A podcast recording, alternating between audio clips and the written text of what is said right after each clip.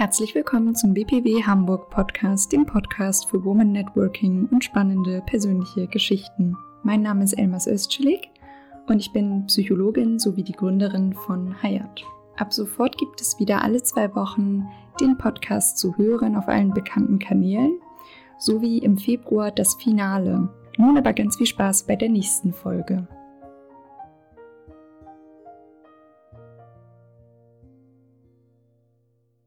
Liebe Imke, herzlich willkommen zum Podcast. Dankeschön, hallo Elmas. Ja, vielen Dank, dass wir hier in deinen Räumlichkeiten sein dürfen. Das ist ja ein ziemlich beeindruckender Ausblick über Hamburg. Das stimmt. Wir sehen hier gerade die ähm, Bin-Alster, die ich aber tagsüber nicht so oft sehe, weil ich meistens nicht Zeit habe, aus dem Fenster zu gucken. Ja, so wie das auf der Arbeit leider öfter ist. Ähm, ich habe direkt dann eine Frage. Was machst du hier? Warum sind wir hier? Was ist das für ein Ort? Ähm, womit beschäftigt sich deine Arbeit? Genau, wir sind hier im Emporio Tower. Ich arbeite in einer Wirtschaftsprüfungsgesellschaft, eigentlich in einer Kanzlei, die auch Steuerberatung anbietet und Rechtsberatung. Und genau, ich selber arbeite im Wirtschaftsprüfungsbereich und ähm, prüfe hauptsächlich Jahresabschlüsse von diversen Unternehmen, diverser Branchen. Das klingt sehr nach einer Männerdomäne. Kannst du das so bestätigen? Hast du mehr männliche Kollegen oder ist das ganz gemischt? Oder Ähm, Klienten? Also es wird, ich würde schon sagen, dass es eine Männerdomäne ist. Also wir haben auch einige Frauen, die in der Wirtschaftsprüfung arbeiten. Ich habe auch früher für eine größere Prüfungsgesellschaft gearbeitet. Da gibt's auch, ähm, da gab es auch einige Frauen. Aber je höher die Position, desto weniger werden die Frauen. Und bei Mandantenseite hat man viel mit Geschäftsführern und Vorständen zu tun. Und das sind auch sehr, sehr oft Männer. Kann man so sagen, ja. Wie lange bist du in deinem Beruf? Ich habe äh, genau ein Masterstudium gemacht im BWL, war damit mit 23 fertig und habe dann eigentlich direkt angefangen zu arbeiten und ähm, hab, arbeite seitdem auch in der Wirtschaftsprüfung, war mal kurz in, in ein, ja, ein anderen Unternehmen, wo ich bei der Erstellung von Konzernabschlüssen mitgeholfen habe. Habe dann aber gemerkt, dass die Wirtschaftsprüfung mein Bereich ist, bin wieder zurückgewechselt und habe bis auf zwei Unterbrechungen, weil ich zwei Kinder habe und Elternzeit genommen habe, seitdem eigentlich in dem Bereich gearbeitet. Genau, war schon ein bisschen länger. Wie alt bist du jetzt, wenn ich fragen darf? Ich bin jetzt 31, genau. Aber so insgesamt in dem Bereich habe ich dann fünf Jahre Berufserfahrung, würde Ja. ich jetzt sagen. Und du hast äh, auch im Bachelor auch schon den BWL-Bereich gewählt, oder? Genau, ich habe meinen Bachelor äh, in Passau gemacht, habe dann aber die Uni gewechselt, bietet sich an mit einem Bachelor-Masterstudium. Fand das auch ähm, ganz interessant, mal woanders hinzugehen. Bin dann ähm, nach Bayreuth gegangen und habe dann meinen Master zu Ende gemacht. Aber der andere ausschlaggebende Punkt, warum ich gewechselt bin, ist, weil ich meinen Mann kurz vorher kennengelernt habe oder meinen damaligen Freund und dann wir zusammen zu Ende studiert haben. Und kommt er auch aus dem gleichen Bereich wie du? Genau, der arbeitet jetzt immer Controlling, also hat auch BWL studiert. Und ähm, du bist ja jung Mutter geworden. Hast es du ja gerade schon gesagt, dass du zwei Kinder hast. Ähm, war das eine Entscheidung, jetzt möchte ich Kinder oder hat sich das dann irgendwie ergeben? Ähm, ich glaube, also so viele Vorbilder in meinem Bereich, wo Frauen junge Kinder bekommen, gibt es eigentlich kaum welche. Das hat mir auch anfangs ein bisschen gefehlt, weil man sich selber so zurechtfinden musste. Ähm, aber ich habe meinen Mann einfach früh kennengelernt und wir haben uns früh dazu entschieden, dass wir Kinder wollen und wollten eigentlich auch jung Eltern werden und dann hat das auch geklappt und wir haben auch die Entscheidung nie bereut. Also ich würde sagen, ist es einfacher oder schwerer, ist auch schwer festzustellen. Ich glaube einfach, wir sind es gar nicht anders gewohnt, weil ich schon nach einem Jahr Arbeiten ein äh, Kind bekommen habe. Und ich glaube, das Wichtigste, was wir festgestellt haben, ist, dass wir als Team zusammenarbeiten müssen, was wir sehr gut machen, weil wir uns das ähm, aufteilen. Also am Anfang habe ich Teilzeit gearbeitet, jetzt arbeitet er gerade Teilzeit und äh, so wie es gerade von der Karriereplanung her passt. Okay, Haben wir das gab also gemacht. keine feste Vorgabe, okay, ähm, naja, obligatorisch, wie man das macht, Elternzeit nimmt dann die Frau, sondern ihr schaut dann, was für euch am besten ist. Also klar, Elternzeit habe ich bei meiner, äh, bei meinem ersten Kind ein Jahr genommen, weil klar am Anfang auch ein bisschen mehr die Mutter gefragt ist in Bezug auf bestimmte Themen. Und dann äh, bei meinem Sohn haben wir uns das wirklich aufgeteilt. Ein halbes Jahr ich, ein halbes Jahr er am Anschluss. Ähm, hat auch super geklappt und ähm, Genau, also von daher hatten wir gute Erfahrungen damit gemacht, dass es gut passt und die Kinder haben auch zu uns beiden eine sehr enge Bindung. Also nicht nur zu mir oder nur zu ihm. Ja, das hört sich auf jeden Fall super an und ähm, nach einer seltenen Erfahrung. Ich habe jetzt bisher noch nicht so viel oder so oft gehört, dass Männer auch in Elternzeit gehen und dass das so problemlos auch bei euch geklappt hat. Das ist ja ziemlich berichtenswert und gut. Ja, problemlos kann man so nicht ganz sagen, weil ich glaube, die Akzeptanz, wenn ein Mann sagt, er möchte mein halbes Jahr Elternzeit nehmen, ja. ist es auch gar nicht so akzeptiert. Also es gibt, glaube ich, auch, ich glaube, viele Männer wollen das auch. Man kann ja auch, was ich normalerweise auch zwei Monate nehmen. Aber ich glaube, dass es einige Männer auch nicht machen können, weil sie dann irgendwie schief angeguckt werden. Und ähm, andererseits war es aber auch so, wo ich gesagt habe, nach einem halben Jahr, ich arbeite wieder, war das so, wow, wie kann sie dann jetzt ihr Kind alleine lassen und wieso, wie kann sie jetzt wieder arbeiten gehen? Also man hat auch viel mehr mit so indirekten Vorwürfen zu tun, als ähm, wenn ein Vater jetzt einfach immer Vollzeit arbeitet und nie Elternzeit nimmt. Genau, das ist dann schon, da muss man sich etwas von frei machen. Ja, ich wollte gerade sagen, wie habt ihr das geschafft, beide? Also du hast ja auch gerade von seinen Herausforderungen gesprochen, so wie auch von deinen. Wie seid ihr damit umgegangen? Wie habt ihr für euch das dann trotzdem ähm, für die Entscheidung einstehen können?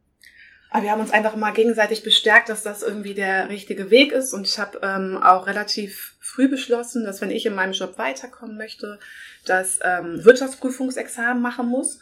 Und das ähm, ist einfach auch ähm, ein, ja, ein sehr schweres Examen, wo man für Zeit braucht oder auch Berufserfahrung. Deshalb hatten wir auch beschlossen nach ein, zwei Jahren, dass ich wieder Vollzeit arbeite und der Teilzeit. Und ähm, klar, haben halt auch, aber auch Arbeitgeber gesucht, die das so unterstützen und haben damit auch sehr mit offenen Karten gespielt. Und ich glaube, das Wichtige ist, dass der Arbeitgeber einem vertraut und äh, mein Arbeitgeber weiß auch, dass wenn ich mal Homeoffice mache, definitiv arbeite, wenn mir das halt mal erleichtert, kurz einen Arzttermin für ein Kind wahrzunehmen. Also ich glaube, wenn man seine Leistung bringt, hat man mehr Möglichkeiten ähm, zu arbeiten, weil der Arbeitgeber einem vertraut und dann gibt's auch viele Modelle, die äh, möglich sind, dass man Karriere und Kind vereinbart. Könnte noch mehr geben, aber ich glaube, man, man entwickelt sich da immer weiter, dass das machbarer wird. Was glaubst du, was dazu beiträgt, dass es immer offener wird und verschiedene Modelle auch zu sehen sind, jetzt wie zum Beispiel eure Modelle?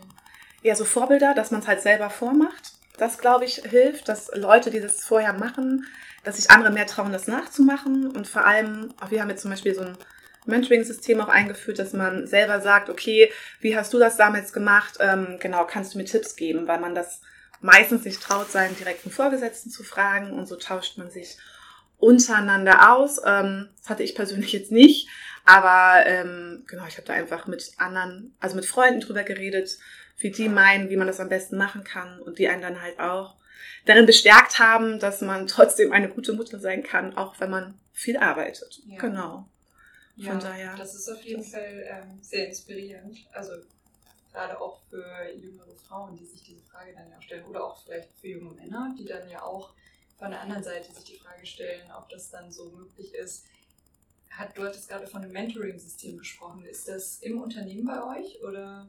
Genau, im Unternehmen, weil die Idee war, dass man quasi nicht immer man, dass man sich halt ganz oft auch nicht traut, alles mit dem direkten Vorgesetzten zu besprechen und dass man sich dann untereinander hilft, ähm, ja, wie komme ich ähm, auf die nächste Position, was kann ich machen, wie man den Menschen typgerecht einschätzt, was sind die Stärken, Schwächen, was kann man überhaupt weitermachen, also dass man halt einen Erfahrungsaustausch hat, ähm, wo es hingehen kann und auch einfach Unterstützung. Wie lange gibt es dieses Mentoring in eurem Unternehmen schon? Noch nicht so lange also seit einem Dreivierteljahr. Ja. Also lebt es auch durch die Erfahrungswerte, die man damit sammelt und ja. wird dementsprechend auch immer weiter wachsen, hoffe ich. Ja. Und du hast gerade gesagt, schon bevor du ähm, erzählt hast, was im Mentoring dann auch wichtig ist und was du weitergeben kannst, dass du das zum Beispiel nicht hattest. Hattest du ähm, Vorbilder, Frauenvorbilder oder irgendjemanden in deiner näheren Umgebung, die das auch schon gemacht hat, Vollzeit zu arbeiten und auch ähm, Familienplan und Karriere miteinander zu vereinen? Oder war das jetzt schon für dich ähm, ja schon was Neues?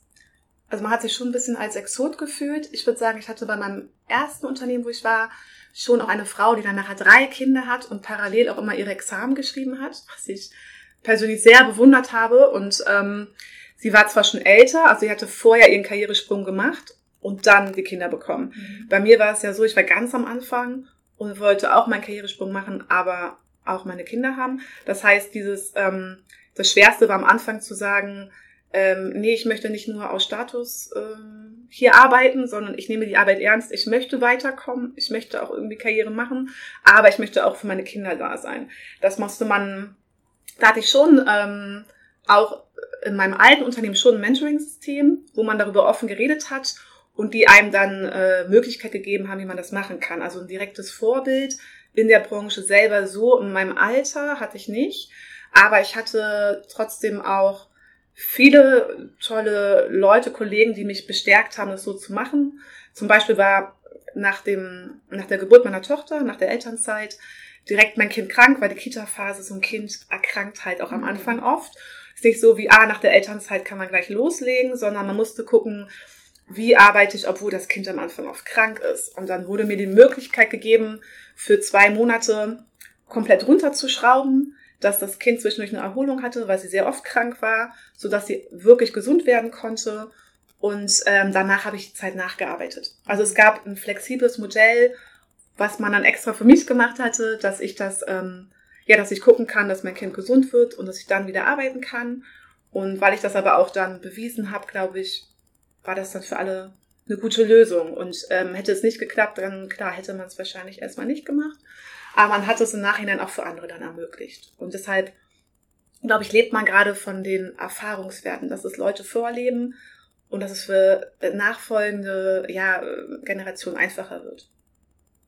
Und hast du überwiegend von deinen männlichen Kollegen oder weiblichen Kollegen dann diese Unterstützung erfahren oder von beiden Seiten? Würdest du das jetzt so im Rückblick noch einschätzen?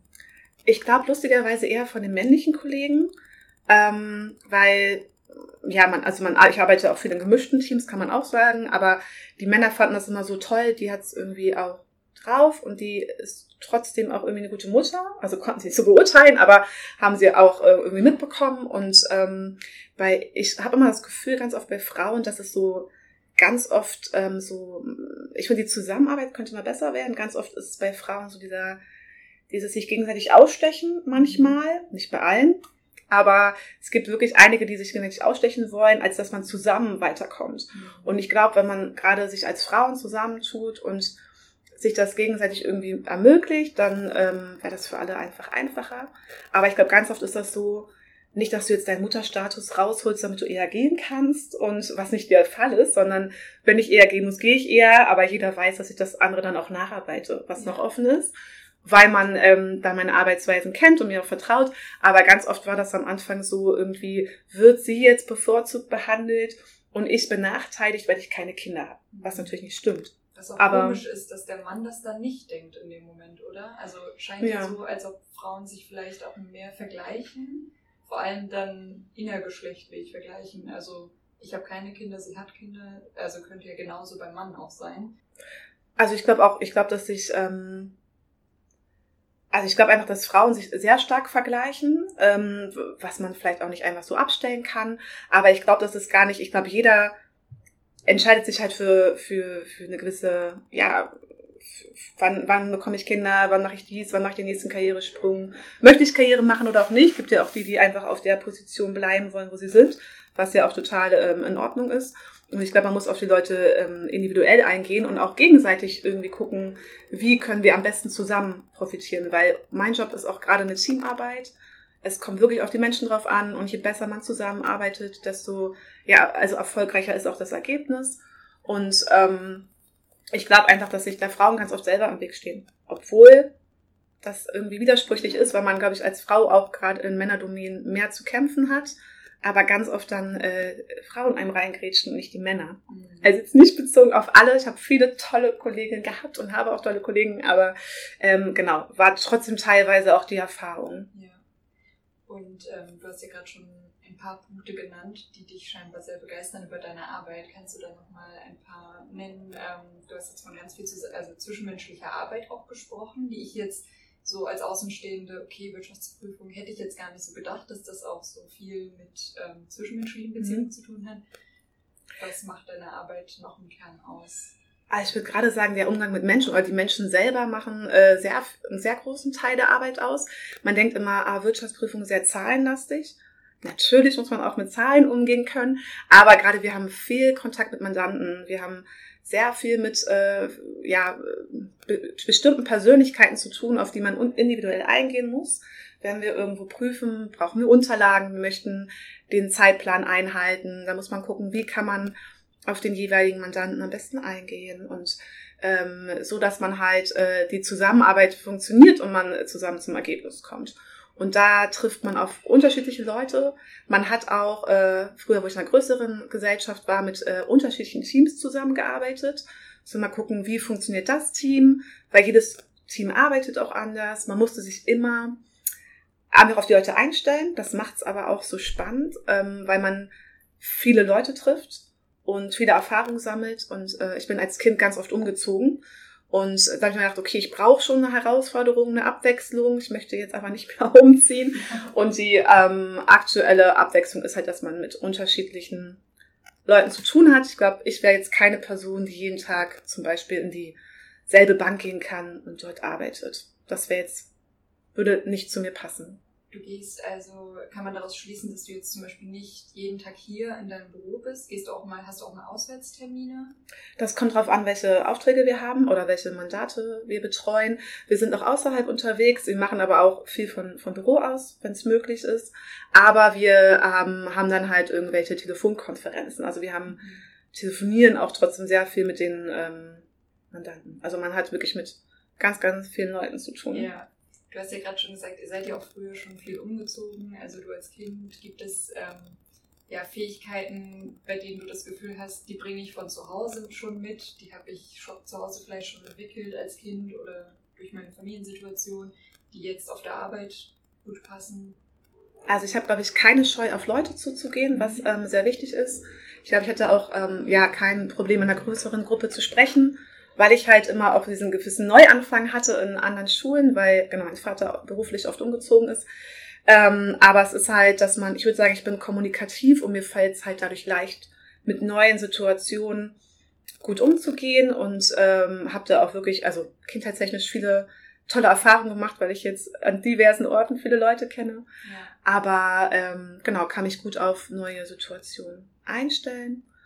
Genau, das glaube ich ist das größte, der größte Punkt ist so die Kommunikationsfähigkeit, die man dadurch auf jeden Fall lernt. Und dass ähm, man ja gut äh, auf Leute zugehen kann. Und die Arbeit, die du heute machst, ähm, hattest du das auch schon so quasi in die Wiege gelegt bekommen? Sind deine Eltern auch aus dem Bereich oder hattest du deine Mutter als Vorbild? So aus was für einem Elternhaus kommst du? Das vielleicht ähm, einen Einfluss oder keinen Einfluss auf deine heutige Arbeit hat? Also meine Eltern arbeiten eigentlich beide im sozialen Bereich und ich würde schon sagen, dass man, ähm, dass meine Eltern mir auf jeden Fall beigebracht hat, äh, wie man, äh, ja, dass man keine Menschen ausschließt, wie man zusammen, ähm, äh, wie man halt jeden Menschen so akzeptiert, wie er ist und wie man jedem Menschen eine Chance gibt. Also einfach immer sehr ich würde sagen, ich habe eine sehr, ich würde sagen, die Sozialkompetenz bei meinen Eltern in der Erziehung sehr wichtig. Und da habe ich auch extrem viel von denen gelernt. Und halt auch, wie man auch mit äh, Fehlschlägen im Leben umgeht und wie man einfach immer weitermacht, weil man, wenn man halt eine, eine ja, wenn man halt seine Basis hat, meine Basis, meine Familie, meine Freunde, die einen immer unterstützen, egal was ist. Und das, glaube ich, bringt einem sehr viel und ähm, genau. Aber von den von meinen Eltern selber habe ich einfach sehr viel äh, Zusammenhalt erfahren, auch durch meine Geschwister. Ich habe zwei Geschwister und wir haben, ich wusste immer, wenn was ist, ich kann immer zu denen gehen, alle Probleme besprechen und dadurch habe ich nie irgendwas mit mir herumgeschleppt, sondern hatte immer ja Gesprächspartner, die für mich da waren. Das ist, glaube ich, sehr wichtig. Das, das ist richtig toll, auf jeden Fall so ein ähm, ja, soziales Supportsystem zu haben, in dem man sich wohlfühlt.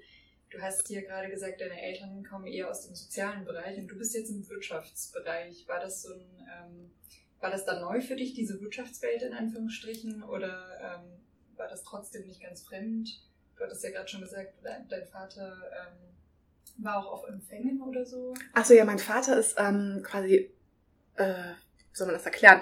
Vorstand, aber im sozialen Bereich. Also er hat mhm. auch Wirtschaft studiert, ist aber in der, so der sozialen Branche unterwegs. Mhm. Also er macht ähm, er ist Vorstand für eine Gesellschaft, die quasi Altenheime betreut oder Behinderteneinrichtungen und ähm, ist aber dann natürlich auch für den Finanzbereich zuständig. Also er hat sowohl Soziologie studiert, wie auch BWL. Also hat auch den, den Part, den, also er erstellt auch selber seine Abschlüsse und er kennt sich auch damit aus. Genau, und äh, meine Mutter arbeitet aktuell in der Kita, also mit kleinen Persönlichkeiten zu tun.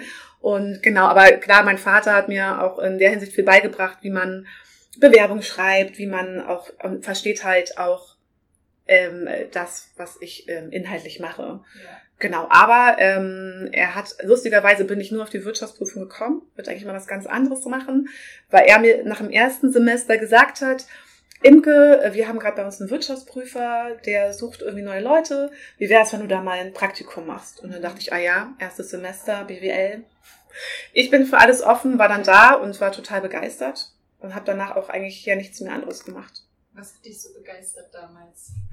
Dass ähm, ja Zahlen nicht nur trocken sind, sondern dass man, ähm, dass dieser Job halt wirklich sehr vielseitig ist, weil man halt auch viel mit Menschen zu tun hat. Und ich habe immer schon äh, ja geliebt äh, zu reden, auch auf unterschiedlichen Sprachen. Ich mag einfach den Austausch auch mit Leuten und dass man weiß, man ähm, sagt immer der Job, den ich mache, wenn man den erklären möchte, für viele Leute, die nicht wissen, was das ist, man begibt sich auf so eine Schatzsuche in ein Unternehmen, man geht in ein Unternehmen rein, man äh, sagt, was man natürlich irgendwie sehen möchte und kriegt auch das, was man zu sehen äh, bekommen sollte, bezogen auf das, was man prüft, zu sehen. Und dann schaut man, ob das ähm, ja in den Zahlen wieder gespiegelt wird. Mhm. Also die Zahlen erzählen ja auch immer eine Geschichte, was dahinter steht.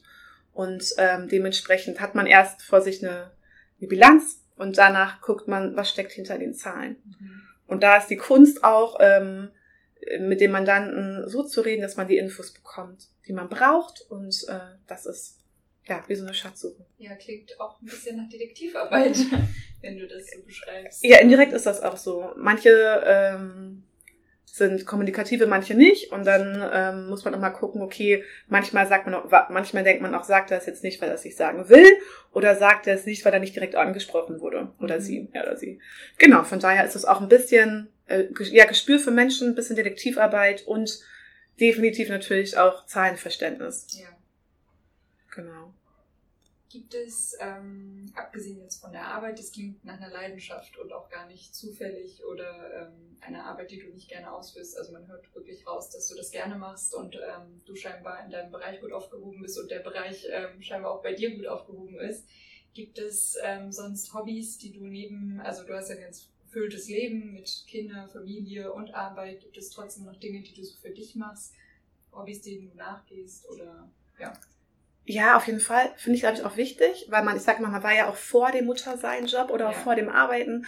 Und mein Mann und ich machen das so, dass wir beide unserem Hobby nachgehen können. Mhm. Natürlich hat man da nicht grenzenlos Zeit für, aber wir achten schon darauf, dass jeder so sein Ding machen kann, dass wir aber auch gemeinsam Zeit verbringen, aber ohne Kinder ist auch wichtig und dann halt trotzdem aber auch Eltern sind natürlich und unseren Job machen. Ich gehe aktuell mittags immer ähm, nach nebenan zum Sport machen und mache da so High-Intense Intervalltraining, Hit-Training nennt sich das, weil ich halt auch in meinem Job sehr viel sitze und ähm, da den Ausgleich habe, einfach zu sprinten, Krafttraining zu machen und so ein bisschen die nennen das mal so bei Club-Atmosphäre Sport machen. Man hört halt dabei Musik, ist alles sehr dunkel und das ersetzt so das, was man früher gemacht hat, abends tanzen gehen. Das hat man dann, ja. ja, mittags in der Pause und das ist für mich ein Riesenausgleich und einfach so ein bisschen Dampf ablassen, ja. den man auch ab und zu ablassen muss. Genau, das mache ich eigentlich ähm, in meiner Mittagspause meistens. Ansonsten koche ich auch total gerne. Und ähm, ja, und man guckt halt immer, also so ein regelmäßiges Hobby ist schwer auszuüben. Aber ich versuche schon, mich einfach viel sportlich zu betätigen und ich liebe Podcasts hören und lesen. Das mache ich einfach, um Ruhe oder Entspannung für mich mhm. zu haben. Welchen Podcast hörst du gerne? Ich höre seit neuestem auch den BPW-Podcast, den du jetzt machst. Der ist sehr gut. Und ich höre, ähm, was jetzt nichts mit meiner Arbeit zu tun hat, immer total gerne so äh, Crime-Podcasts, also mhm. so Zeitverbrechen, wo es um echte Kriminalfälle geht, wie die gelöst werden, mhm. weil das auch irgendwie das Leben ist und man sich immer denkt, Gott sei Dank ist mir das noch nicht passiert und hoffentlich passiert es mir nicht, aber ich finde das sehr spannend. Ähm, ja, was äh, Kriminalkommissare aufklären, ist nochmal viel besser als jeder Kriminalroman, solche Podcasts zu hören. Ja. Und äh, du hast ja auch gerade gesagt, du liest gerne. Gibt es so ein Buch, von dem du sagst, das finde ich so toll, das ähm, möchte ich jedem mitteilen. Das ist äh, ein sehr spannendes Buch oder ein sehr schönes Buch in vielen Facetten. Oh, das eine Buch, das ist schwer. Ich würde sagen. auch eine Autorin oder ein mhm. Autor.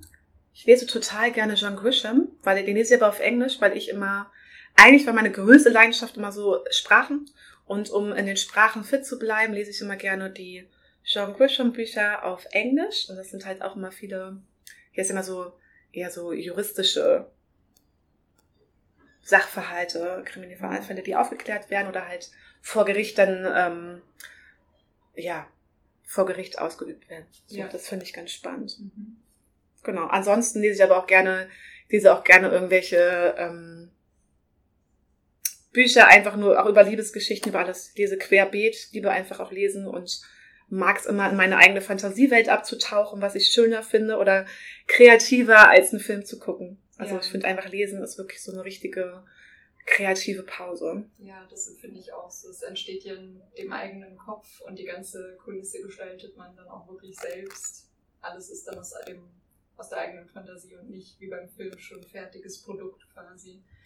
Genau, und das entspannt auch mehr. Ich glaube, Fernseh gucken äh, pusht auch einen manchmal so richtig und man ist abends erst so richtig wach. Und ja. ähm, wenn man runterkommen möchte, finde ich Lesen super entspannt. Man kann dabei baden, man kann dabei viele Sachen machen, man kann überall lesen eigentlich. Ja. Und ähm, ich lese zum Beispiel auch Harry Potter. Ich finde, Harry Potter habe ich gelesen. Ich war eine der ersten Fans wahrscheinlich, weil ich das sofort gelesen habe, als rauskam. Da war es noch gar nicht so berühmt. Mhm. Also wurde es erst berühmt. Die Filme kamen auch viel später. Und ich war damals genauso alt wie Harry Potter und bin mit dem groß geworden ja. und fand diese Welt auch spannend. Also sowas lese ich auch, ich glaube. Mhm. Ich lese alles, soweit es gut geschrieben ist und mag einfach in Bücher abzutauchen. Ja. Gibt es, ähm, du hattest jetzt ja schon querbeet gesagt, ähm, deine Eltern sind ähm, für dich auch wichtige Bezugspersonen und auch auf der Arbeit hast du viele Menschen kennengelernt, die mit dir ein gutes kollegiales Verhältnis geführt haben. Gab es so in deinem Leben bisher eine Persönlichkeit, ähm, die du als Vorbild genommen hast? Oder es kann auch eine ausgedachte Figur sein mhm. ähm, oder tatsächlich eine reale Person, an der du dich orientieren konntest oder was dir Kraft gegeben hat? Also klar, man orientiert sich auch irgendwie an seinen Eltern. Das habe ich natürlich auch gemacht auch wirklich viele tolle Kollegen kennengelernt, wo ich viel lernen konnte. Aber ich glaube, so hauptsächlich habe ich mich an meinem Opa orientiert, der dieses Jahr äh, verstorben ist, genau. Der war immer so, hat gesagt, wenn man eine Leidenschaft für was mitbringt, kann man alles erreichen und dann bringt es auch Spaß. Und wenn man was macht, was einem nicht liegt, was einem nicht gefällt, nur weil es andere von einem erwarten, dann ist es nicht deins. Also selbst wenn man dadurch sehr gutes Geld verdient, sollte man nur das machen, wovon man wirklich brennt.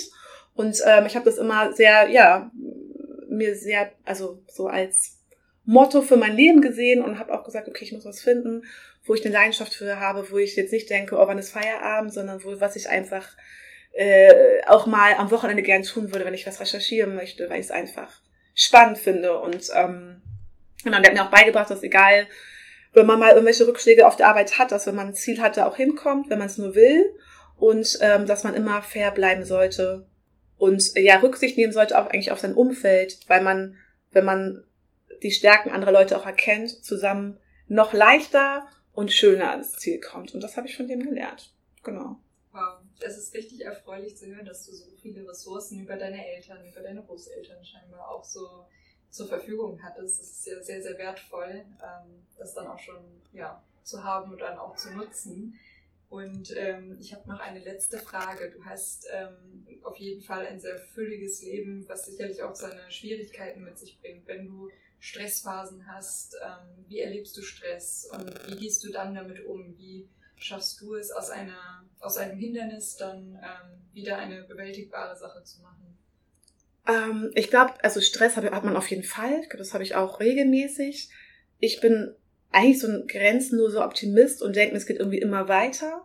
Und irgendwann kommt auch wieder eine weniger stressige Phase. Aktuell bin ich ja in meinem, äh, äh, mitten in meinem Wirtschaftsprüfungsexamen. Jetzt fehlen noch die mündlichen, zu denen ich hoffentlich eingeladen werde. Es war eine sehr stressige Zeit, weil man einfach fünf Monate auch am Wochenende wirklich immer gelernt hat, fast tagtäglich. Man hat immer versucht, äh, Pausen mit den Kindern einzubauen, dass man die natürlich auch sieht oder auch mal äh, runterkommt, weil man auch viele Sachen besser verarbeiten kann. Also es war jetzt wirklich eine der stressigsten Phasen, die ich glaube ich jemals hatte bisher. Und ähm, ich für mich rede immer zum Stressabbau mit meinem Mann, ähm, der, ich sage immer einfach nur zuhören, der muss gar nichts sagen, das hilft schon. ja. Das ist für ihn definitiv wahrscheinlich selber stressig ganz oft, aber er weiß, es mir hilft und ist deshalb auch äh, ja für mich da. Und in dem Moment, wo ich Sachen berede, kann ich sie gut verein ver, ja, ver, verarbeiten und ähm, ja, erkennen ganz oft auch eine Lösung zu dem Problem, was ich gerade habe, was gerade Stress auslöst. Deshalb, das hilft mir sehr gut. Oder ich, wenn ich jetzt irgendwie einen stressigen Arbeitstag habe und irgendwie zum Beispiel mit dem Auto nach Hause fahre, dann höre ich ganz laut Musik und singe. Also singen und tanzen hat mich immer schon entspannt und das äh, mache ich bis heute. Ob ich es jetzt gut kann, ist eine andere Frage, aber ich für mich mache das, um ähm, Stress abzubauen und dann manchmal eine Nacht drüber schlafen hilft auch. Sieht die Welt am nächsten Tag auch wieder besser aus. Ja. Von daher, ähm, aber insgesamt hilft mir eigentlich so dieser immer mit einem Lächeln aufstehen, weitermachen und auch wenn es stressig wird. Ich glaube, das wurde mir auch mal als größtes Lob mitgeteilt, dass ich selbst, weil der Job auch sehr stressig ist, wir haben sehr viel Deadlines, dass ich selbst ähm, in stressigen Phasen immer noch mit einem Lächeln auf den Lippen weitermache und das hat mich immer sehr gefreut, dieses Lob und ähm, ich hoffe auch, dass es weiter so ist. Genau. Aber Hauptsache optimistisch bleiben, dass man ja, dass der Stress auch vorbeigeht, weil der geht auch meistens vorbei. Ja, das stimmt. Also dieser Blick darauf, äh, jede Sache ist eigentlich zeitlich begrenzt. Nichts mhm. ist äh, von Dauer. Ist tatsächlich eine ja, schwierige Sichtweise, wenn man dann mittendrin schon steckt, aber wenn man die per se einfach aufrechterhalten kann und gar nicht so erst ähm, ja, in die dunklen Gedanken quasi kommt, ähm, ist das natürlich äh, ja, sehr von Vorteil. Und ja, tanzen, äh, Musik hören und reden, das sind natürlich wirklich sehr schöne Sachen. Liebe Imke, wir haben jetzt auch schon eine halbe Stunde, äh, ja, wie in ein paar Sekunden verstrichen. Ich habe es sehr genossen mit dir. Ja, ich auch. Äh, Vielen Dank für deine Zeit. Und ja, ich bin dann gespannt, was, wie die anderen das finden. Ja, danke dir auch.